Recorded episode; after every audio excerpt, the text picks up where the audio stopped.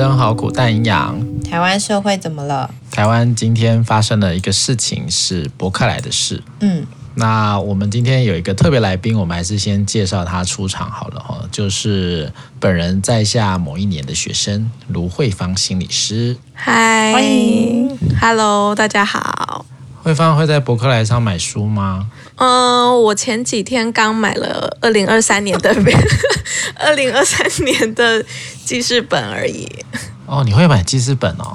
会啊，说手账是吗？对啊，就所有的行程啊、个案的时间啊，都会记得记在上面。啊，你还是用纸本来记录你的个案哦？对啊，我是老人家，刚才不就发现了吗？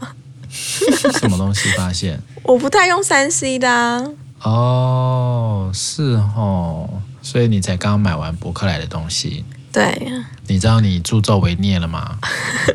嗯，我想助纣为虐的事情应该不少吧。好的，我想不知者无罪啦。但到底博客来发生什么事呢？博客来啊，其实就是在今天爆出了一个新闻，就说他解雇了一个二十年的打扫阿姨。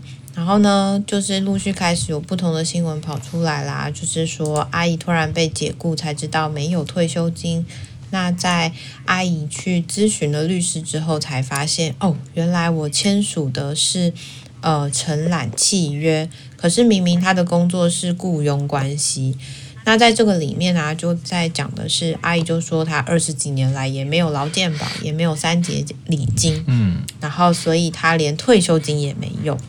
那是因为在公司里面的其他年轻人看不下去，所以才私下告诉他说：“你一定要带文件去找律师咨询。”那这部分呢，律师就说：“阿姨就呃有跟他提到说，二十年来啊都有被要求打卡上下班，那工作时间也受到博客来的严格控管，打扫范围也是依照博客来指示，所以阿姨都是受博客来的高度指。”会监督，所以是非常标准的 雇佣关系。可是伯克莱呢，跟阿姨签的是承揽契约，意思是说，呃，清洁的结果符合伯克莱约定的标准就好。阿姨什么时候来打扫，要怎么扫，扫哪里都是阿姨自己决定就好，所以是非常不一样的。对，雇佣关系跟承揽关系，这个其实蛮常出现这样的落差的哦。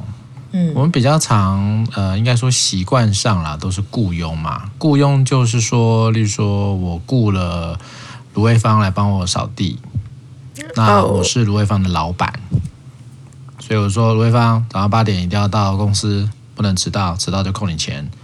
然后打扫一定要扫的一非常的干净，然后扫完以后呢，也要待到五点才能下班。这个有一些相关的劳动的什么契约，还有一些相关跟这个人有关的，跟卢慧芳这个人有关的，比较就是一个劳，应该说呃叫什么雇佣的关系。那雇佣关系里面，其实大家比较常听到，也就还有什么劳健保，还有劳退，对不对？这次应该这个阿姨的那个劳退也都没有嘛，对不对？阿姨其实根本就都没有被保劳健保啊，什么都没有，对了，嗯，什么都没有，对，所以这个就是一个叫做是假叫做假承揽真雇佣，假承揽真雇佣，呃，假承揽真雇佣，嗯，应该是假雇 假雇佣真承真承揽，可是因为他是他是用是怎么一回事？他实际上假装是用承揽的方式，可是他实际上是用雇佣的方式对待阿姨，所以假承揽真雇佣。好啦，应该都可以啦。现在就反正就是说，他本来应该是跟他是一个呃承揽关系啦，但是他实质上呈现出来的是一个承揽的一个义务的一个部分啦，所以才会需要被要求要打卡嘛。所以如果说你今天是个承揽的话，承揽的东西不是人。承揽的东西是一个服务，所以那个服务是什么？扫地服务嘛。所以谁来扫有没有关系？没关系。没关系。哦，什么时候来扫也没有关系，只要你扫好，服务有拿到，这这个所谓的呃就有了，承揽的东西就有了。哦，所以人的方面是面对的是人力派遣公司嘛，所以他打卡啦、薪资啦、相关的福利啦，应该是人力派遣。所以，因为这个这个阿姨基本上，她虽然说是好好像她签的是呃劳务承揽嘛，但是这个劳务承揽并没有一个中介的人，没有。哎，这也很有趣哦。那阿姨签的是她自己签自己劳务承揽，自己当自己老板嘛，这样也很奇怪。所以这中间我相信应该会有很多在阿姨不知情的情况下被人家这个捉弄了一番呐、啊。而且二十年呢，感觉他应该是没有没有看，就是可能他不知道，他不一定知道他签的是什么。我觉得在这么多年下来，上面写的是阿姨不识字。哦哦哦，嗯。阿姨是独居吗？阿姨是不是独居不知道，但是阿姨好像并不是，呃，不管是不是字啦，但听起来是不是很了解这些法律用语？嗯哼，嗯，然后也不太知道说他签的合约是什么，大概觉得哦，这应该就是你要雇佣我的一份合约。这个蛮常出现，也就是说，呃，我们签的是一个劳务承揽，对不对？但是因为劳务承揽，就是说谁要来执行这个劳务这件事情，很多时候当这个人进到了办公场域啊，他公司还是会比较习惯用一种雇佣的方式去控制哈。这个其实我觉得那就是有一种习惯的感觉啦。所以像之前在矫正机关，他们在聘用一些呃，应该说心理人力啊。哦，因为本来人事总处并没有要答应矫正署啊，呃，这么多的约聘雇或者是临时人员，所以变成是当我之间需要有人来做咨商这件事的时候，他就去跟外面的人力派遣公司去买咨商咨商服务。所以我今天我我要我要跟这个廖伟慈的公司，我要买十次的咨商服务。那廖伟慈就是那个公司人力派遣公司的老板嘛。那廖伟慈就找了卢慧芳说：“来，你去执行这十次的咨商的服务。那但是，呃，卢慧芳来矫正机关说他要执行这十次的咨商业务嘛。但是矫正矫正机关就会跟他说：哦，那你要八点来打了卡，然后做了什么事情，然后做完才能够走。所以当他进到这种呃。”矫正机关的时候，他就被控制成你一定要听我的，做什么做什么做什么。那这个其实就是在形式上就变成雇佣形式了。但是因为卢凡这个人呢，他是怎么来的？他来的并不是跟我签的是人跟人的关系，是一个人跟服务的关系，所以这就会造成一个蛮严重的混乱，还有权益的丧失。这件事还要怎么样吗？后来？后来呢，就是律师就说，阿姨因为月薪是两万九嘛，那就是从优势算，所以看一看工作二十年，以旧制来说，资遣费是五十八万，然后再加上退休金、赔偿金，然后大概会是超过百万元。然后伯克莱呢，就是。呃，在他们的统一委任律师就有说，双方有签署保密条约，所以确切的金额没有办法透露，嗯、但是是开出优于劳基法应给付金额。嗯，但阿姨认为她自己只有拿她自己该拿的，并没有多拿。当然啊，对不对？嗯，应该要多拿一点吧。这就是小鲨鱼对小小虾米对抗大金鱼。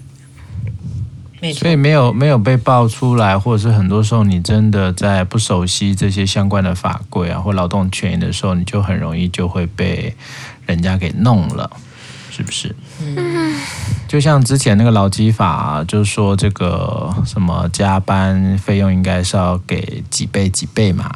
但就会有很多公司就会说哦，我没有哦，你要还是要用这个加班补休哦，不能可以不可以换加班费，对不对？哦、怎么怎么笑了呢？哦，是贵。你笑那么大声干嘛、啊？这个这个，我想很多地方都是啦，对不对？哦，所以所谓的上有政策，下有对策。那总之呢，我觉得很多地方哈，我们很多法律相关的条文啦，还是我们自己对于这些权利能不能去争取？那台湾人其实对于这一块哈，一直都没有那么积极。其实没有那么积极是有很多心理因素的，对不对？嗯，没错。要不要说一下这位顾这位老公？嗯，我觉得他通常会打中某一些人的那种死穴是。可能你觉得自己没那么好啊，然后你自己好像呃，怕没工作。对啊，怕没工作啊，然后他也吃死。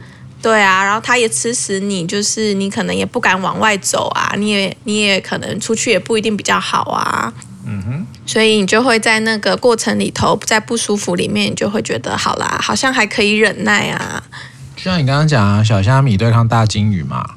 嗯，一般老公总是会觉得自己某一些地方是不太能够战胜这些什么大财团啊，对不对？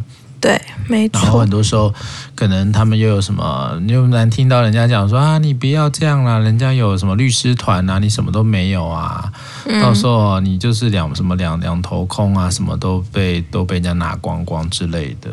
嗯、所以这个其实我想过往哈，那种叫做是说，呃，我比较想到的是像以前的那些宫廷剧嘛，我们这种死老百姓哈，就是等在外面被人家斩头嘛。不不太有什么机会去面对到，呃，这些有权势的人能够去翻倒他们。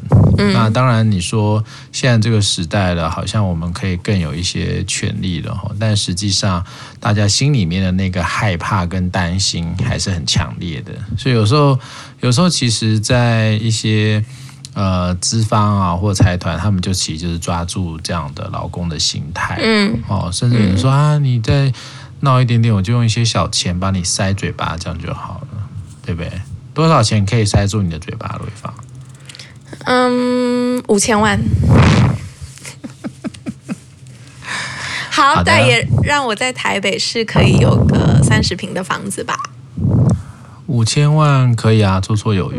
对啊，五千万，嗯嗯嗯，一我都没开一亿了，应该不过分吧？一亿不晓得要做什么事才会有一亿哈。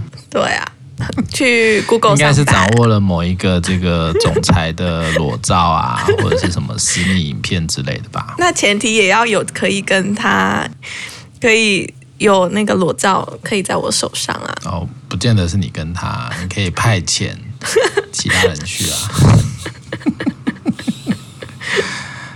好啦，所以这个其实就算是心理师哦，也其实也很常碰到这样的一个劳动权益的问题，对不对？像之前有一些会被找去演讲嘛，嗯，演讲不是就会有一些单位会问你说啊，可不可以录影啊？嗯嗯，可不可以帮我们拍课程啊？呃，我们的学员如果要补课的话，是不是可以重新再看啊？嗯，对不对？这个两位怎么处理？嗯，我不在组织内的时候，我就拒绝，我就宁可不赚那个钱。你说，如果你不是对我就我就不赚。如果他是一个我我可以做的选择的话，就是额外的兼差。嗯哼。那如果我反应觉得不妥，但对方仍然坚持的话，我就会评估，那我我要不要去赚这个钱？我有没有需要这这一份收入？那你觉得你觉得多少钱可以买断买断我的智慧财产权 是吗？嗯哼，不要再开什么五千万这种。多少钱哦？几多少啊、呃？一堂课吗？五十分钟？嗯，一般大概两个小时吧。两个小时。嗯嗯，通常我们准备两个小时的演讲，通常。可能会准备个，对我现在啦，我通常会准备个八个小时啊。嗯哼，四倍。嗯、对，四倍。嗯哼，所以你要拿。嗯，四倍，好。自算数不好的。对，我在 我在想啊，八千，可是他有可能就会反复播放啊。好，假设他反复播放个二十次，八万。八万，八个屁了 八，所以就所以他不可能给我八万啊，那这就回到我们觉得自己值多少钱啊？那如果他这中间觉得，可是我真的很想要你来上哎、欸，那他如果看看看说，那四万你可不可以接受？那我就会进到讲价的过程。对啊，我们就协商嘛，协商你觉得我值多少钱，然后我也觉得我我我愿意就是付出多少成本。然后我们中间达到一个彼此稍微舒服的状态。嗯，这个这个应该跟一些这个我们讲说大型的企业是比较有可能的啦。嗯，你说像一些学校啦，对啊，哈，医院啦，公家机关啦，和一些 NGO 啦，你大概也对方也大概没这个资本跟你去谈这些东西啦。对啊，所以通常都是大型企业比较有可能。嗯，所以一般来说，除了这个，我们在讲课本来就有讲师费嘛。嗯。哦，那讲师费你要把它录成影片，那就会有一个影片，那个叫做授权费。通常一般市场授权费是多少啊？没有啊，我的经验就是去谈啊，就像你刚刚讲，就是去谈啊。那谈他觉得可以就可以啊，所以就就像是你刚刚说，可能谈个三倍到四倍吧。嗯嗯，对不对？嗯嗯嗯哼，所以你觉得那个价码 OK 吗？三倍到四倍，我到时候又要算一下，或许可以，可以啊，哎，好像还可以，因为就一天的一天，它就等于你一天的工作嘛。可是你实际上是做、呃、其实你就看嘛，如果如果你一个钟点，你要你想收多少？现在房差不多两千吧，一个钟点。没有啦，这个两千是一般公家的标准呢。嗯，我现在可能只接得起公家的标准。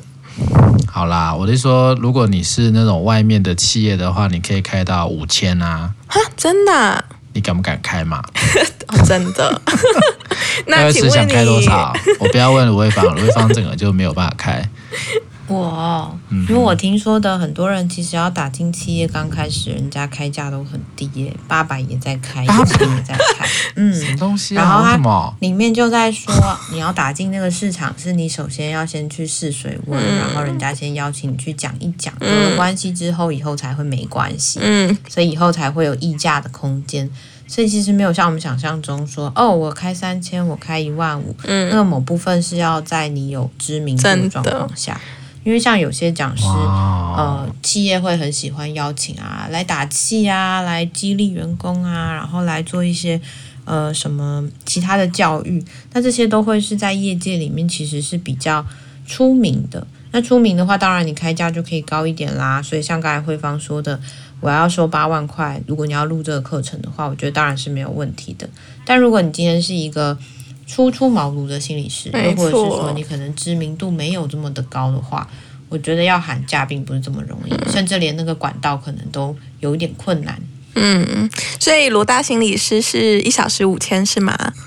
难怪路易莎付的这么的 啊！我请你们喝就好了。谁是路易莎？哦哦，你说的，谢谢。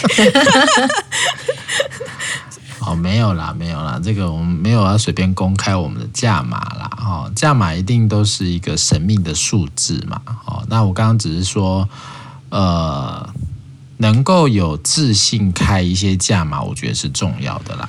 嗯，对吧？那刚刚讲那些，呃，可能要有名气什么的，当然是一个附带的东西嘛。但是你觉得你的价码可以开多少？我觉得他还是会要回到一个。能不能够碰到一个比较适配的产业吧？如果这个产业的钱刚好就哎、欸，我其实是可以开出这个钱，我也觉得你是值得这个钱。嗯嗯。那如果廖一慈就开个八百，他就啊吓到八百就可以请到，那就有点是拉低了自己的价值。嗯，对。所以这个对我来讲，我觉得当然目前这个公定价两千，这个大概已经没什么好悬念了吧。嗯，或者说，假设今天有人找你去开开一堂课，然后跟廖伟慈说，哦，我们大概的预算是一一小时八百，你会去吗？我不会、欸，就是八百。你刚刚不是说试水温？没有，我是说我有听过是这样。那当然，我要看长远的一个规划。如果说，哎，我刚开始接八百，你后面确保就是我可以升的比较高一点，我对这个主题也很有信心。我觉得八百块可以是试听价，对我来说是 OK，可以接受。但如果说这个市场对我来说没有这么的有保证性，然后或者是说我自己在讲课这件事情上，如果还没有这么有自信的话，我可能也不会去做这件事情。嗯、真的哈、哦？那你觉得现在你是收多少？我觉得就是公定价两千块，两千是不是？对啊，对啊。所以两千你觉得是 OK 的？那如果要录课程呢？录、呃、课程哦。这话其实我很讨厌被录录音，哎，就是会觉得很不自在，所以我应该能说不就会就会说不，哦、但也要看邀请我的单位是哪个单位。魏慈老师，我们已经帮你准备了八万块。八万块当然是 OK 啊，这没有什么难的啊。就是我觉得 你，你不是啊，因为这个东西是呃，金钱本来就是个很大的没错，就是钱摆在那里了，但是我觉得突破你的心，但我觉得他不可能会开八万块给我。说要去就是录，那他打对，大部分的时候四万，你可不可以？大部分在台湾都是哎，就是麻麻烦你了，嗯、就是我们顺便、呃、公司啊，我们学校啊，就是可能学生确诊，他们可能没办法来，然后就可能要录影一下，嗯、那可不可以帮个忙？对，所以所以这样子你觉得可以吗？学校或者是公务机关？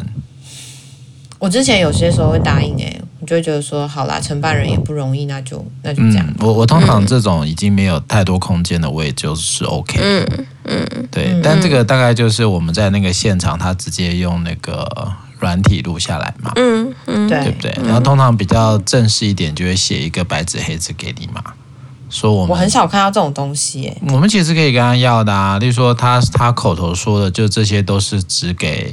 这个补课嘛，然后他是有一段期间的，啊、期间结束他就会删除这个答案，嗯嗯，或者是他只会放在他某一个平台上，对不对？